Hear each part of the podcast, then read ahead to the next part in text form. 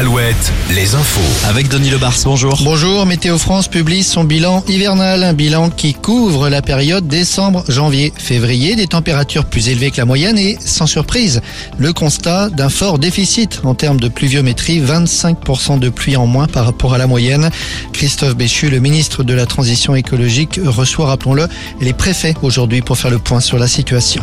Le procureur de Poitiers chargé de l'enquête dans le dossier Leslie et Kevin annonçait une conférence de presse pour ce début de semaine. Elle aura lieu demain en fin d'après-midi. Le procureur fera le point sur les tragiques révélations de ce week-end et peut-être donnera-t-il des indications sur les meurtres des deux jeunes gens.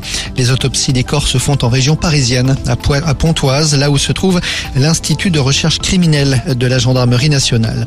À Poitiers, ce drame ce matin, le corps d'une femme retrouvée inanimée au pied d'un immeuble du quartier Beaulieu. Une mère de trois enfants, son compagnon a été interpellé. Une enquête pour meurtre sur conjoint a été ouverte. Les festivals de l'été en Touraine, 16 nouveaux artistes annoncés au festival Terre du Son qui aura lieu en juillet prochain. Parmi eux, Bob Sinclair et le groupe breton Matmata qui fait son retour sur scène. Aurel San, Chaka Ponk, AD et L'Homme Pâle notamment avaient déjà été annoncés initialement.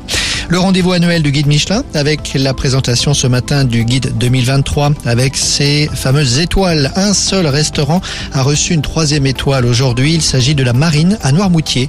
Le restaurant du port de l'Herbaudière avait reçu sa première étoile en 2007. C'est une consécration pour cet établissement qui cette année sera par ailleurs le seul restaurant trois étoiles du Grand Ouest dans le guide. D'autres restaurants obtiennent eux leur première étoile. Trois en Vendée dans le même département donc. Deux à Nantes, un en Touraine, deux en Ille-et-Vilaine et un en Charente à Puy-Moyen. Voilà pour l'info. On se retrouve à 17h. Retour de la rédac donc tout à l'heure. Merci Denis.